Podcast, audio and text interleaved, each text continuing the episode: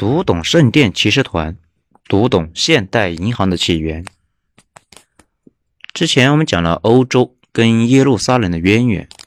当时的人们对世界的理解非常肤浅，尤其是西欧人，他们觉得世界是一个三叶草，耶路撒冷在中心，欧亚非是三片叶子。当时的人们觉得去耶路撒冷朝拜是一件非常重要的事。可以当做终身的追求来做。有生之年，如果能去一趟耶路撒冷，可以说是非常的治愈，非常净化灵魂，比现在文青去西藏那边都给力。那个时候的主教忽悠大家说，去一趟就能够宽恕你在人间所有的罪，而且在基督教那里，每个人都是有原罪的，也就是说生下来就有罪，所以西欧人。前仆后继的去耶路撒冷朝拜，但是在一零七零年左右，也就是我国北宋时期，塞尔柱突厥帝国拿下了耶路撒冷。我们教材上面是说不让基督徒去朝拜了，事实上这是不对的。当时突厥人没那么不讲理，他们堵在耶路撒冷门口，收一块金币的朝拜费。这个做法不是针对谁。当时伊斯兰教自己人去麦加朝拜也得交门票，而且是先知穆罕默德规定的，不仅要求要交钱，而且要求每个信徒一辈子必须做的几件事之一就是去圣城麦加朝拜一次。也就是说，每个信徒一生必须得交一次门票钱，顺便带动了沿途旅游业。哎，这个先知相当务实了。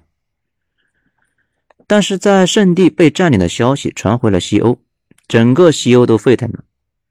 有些人不知道是以讹传讹还是别有用心，说是异教徒在耶稣坟头蹦迪啊，强奸女性朝拜者，让小孩围观，反正发挥野兽般的想象在那里瞎编。教皇忍无可忍了，开始筹划东征，十字军就这么起来了。整个西欧无数人被动员起来。不过，没等骑士们出发，四万老百姓在一个有邪教气质的头目率领下前往耶路撒冷。这些人包括各地的地痞流氓以及老人、少小孩什么的，士气高涨。但是战斗力嘛，可想而知。结果也在预料之中，进入亚洲没多久就全军覆没了。随后才是欧洲的各领主组织起来的。浩浩荡荡的骑士组成了正规军前往圣地，全程大概是四千五百公里，如果不打仗，也需要步行三到四个月。途中经历千辛万苦，一过伊斯坦布尔就跟各种亚洲部队开打。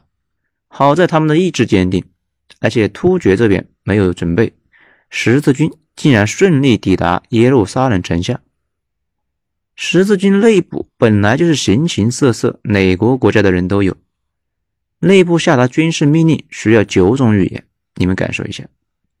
正如人群一贯所做的那样，十字军内部形成各种大大小小的派系和集团，比如来自意大利的骑士团、法国骑士团、吃人的农民团。啊，这个在十字军有段时间粮食接济不上，这伙人就开始吃人。以及我们今天要讲的圣殿骑士团，圣殿骑士团全名叫做基督和所罗门圣殿的贫苦骑士团，主要是由法国下级骑士组成。正如他们的名号声称的那意思，他们确实有个特点，就是穷得铃铛响。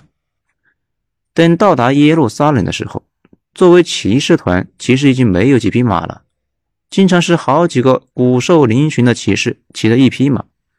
所以他们的徽章大概是这样的：两个人共骑一匹马，他们的意思是同志之间的友谊。不过别人看着怎么有点 gay 里 gay 气的？这个不是随便说，很多人都这样讲。而且这件事为将来要发生的事埋下了伏笔。十字军攻陷耶路撒冷之后，对耶路撒冷城内的异教徒展开了大屠杀，城内的血。没过膝盖那么深，同时伴随着大规模的强奸抢劫。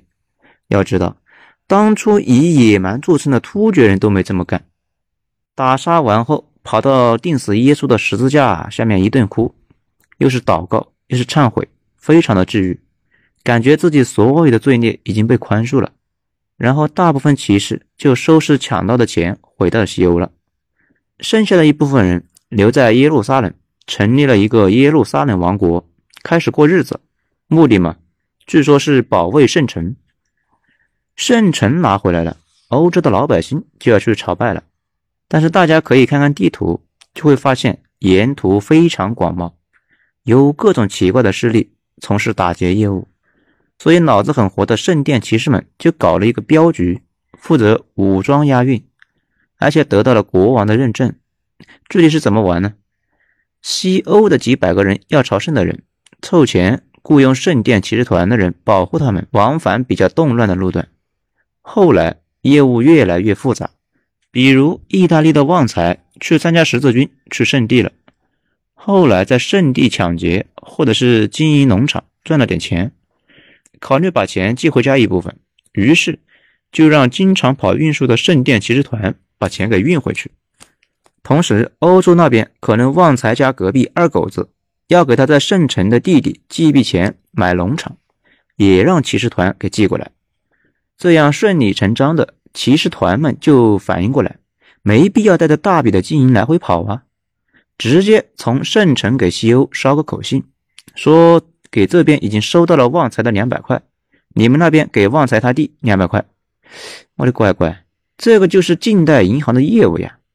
而且这伙人开始涉足房地产业务，到处买地放高利贷，镖局、雇佣军，到后来基本上啥赚钱就干啥。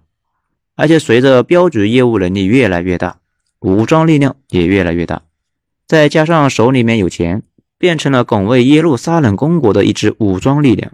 我们之前讲过，十字军第一次东征成功，主要是因为东边这边没有准备。随着东方势力的卷土重来，当初十字军攻下的城池一个个被重新收走，最后在一一八七年，也就是耶路撒冷被攻下八十八年后，耶路撒冷被阿拉伯的萨拉丁围困，随后耶路撒冷被攻陷。多说一句，那个萨拉丁就是库尔德人。耶路撒冷被攻陷这个过程被拍成了电影《天国王朝》，爱德华霍顿演的耶路撒冷王实在是太出神了，被很多人拿来当做头像。这部电影可以去搜一下。攻城战非常惨烈，而且实力悬殊，城内的骑士，包括圣殿骑士，几乎是伤亡殆尽。萨拉丁完全可以把城内的所有基督徒全杀了，就像他们当初攻陷圣城时做的那样。但是。萨拉丁还是很大度的把残兵给放了回去。中世纪的时候，基督教很多事做的比伊斯兰教过分的多。回到欧洲之后，圣殿骑士团继续挖掘业务，开展近代银行业务。比如说，一方面帮王公贵族们保管财富，支付利息；另一方面把这些财富借贷出去，收取利息，赚取息差，并且形成了早期的信用。谁来查账都不让看，要是敢动粗就硬刚。反正他们也有军事势力。此外，有一个知识点需要跟大家分享一下：欧洲跟我国不一样，我国如果皇上要开战，农民就加税，基本没有说皇帝找谁借钱的事，天下都是他们家的嘛，自家的人借啥借？欧洲不一样，国王的权力没法跟我国的皇帝比，没法随时征税，想打仗。就得找银行团借钱，借来借去就借到骑士团那里了。事实上，欧洲后来的现代国债机制、主权货币、国家信用都是由这个演变而来。当时初代银行组织，也就是圣殿骑士团，没经验，没想过万一国王不想还钱了会发生什么。终于有一天，欠钱太多的法国国王和所有正常人想的一样，可不可以不还钱？随后的问题就是不还钱会发生啥？进一步不仅不还钱，而且杀鸡取卵，有问题吗？能有什么问题？没问题，那就干。一三零七年十月十三日，星期五，这一天是欧洲的第一个黑色星期五。那个数字十三从此也就不吉利了，因为法王杀债主了。考虑到当时没有微信群，国王事先发一个密令，要求大家在十三号这一天打开。打开一看，上面写着“砍死债主”，啊，当然不是了，上面写的是圣殿骑士团全是同性恋。审判他们的时候说，他们的那个标志就说明他们是同性恋。击奸者异教徒就这样，初代银行就被团灭了，包括骑士团团长也被烧死了。至于大家经常说的团长临死前有个咒语，不要太当真。一千五百年之后，资产阶级有了话语权，最怕不还钱。为了保护债主，啥事都干，造个谣就跟玩似的。圣殿骑士团的事就到这里结束了。大家可能就有疑问：后来的银行组织是怎么才能做到避免圣殿骑士团的厄运？套路很多，比如待在德意志贷款给法王。你就算不还钱，也不可能把我砍了。而且银行家内部是有默契的，谁要是不还钱，就给他信用降级，下次他碰上麻烦，谁都不接待，或者是利息翻十倍，看你还敢不敢拖欠。以至于俄国跟法国开战，俄国人都要继续还法国人的钱，就是这个意思，一码归一码。再或者可以直接送代理人进入政府看着投资，防止你使坏。比如大清的海关税务司太子太保头品顶戴浩德就是个英国人，英国政府过来看着大清还钱的，因为那个时候英国就是大清的债权人。反正后来有的是办法，不会再重蹈之前的覆辙了。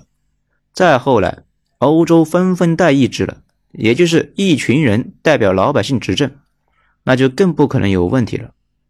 因为很多总统、议员什么的都跟银行有千丝万缕的关系，而且也没法搞暗箱交易了。不过，也不是说完全没有例外。近代历史上最严重的两次违约都是俄罗斯干的，一次是苏联成立了，沙俄欠的钱都不还了，法国差点当场吐血身亡了，因为西伯利亚大铁路的钱都是他借的。另外一次是一九九八年。俄罗斯欠西方的钱还不上，差一点引发金融危机。阿根廷也违约过，军舰被债主给拖走抵债了。你们可以体会一下这中间有什么差别。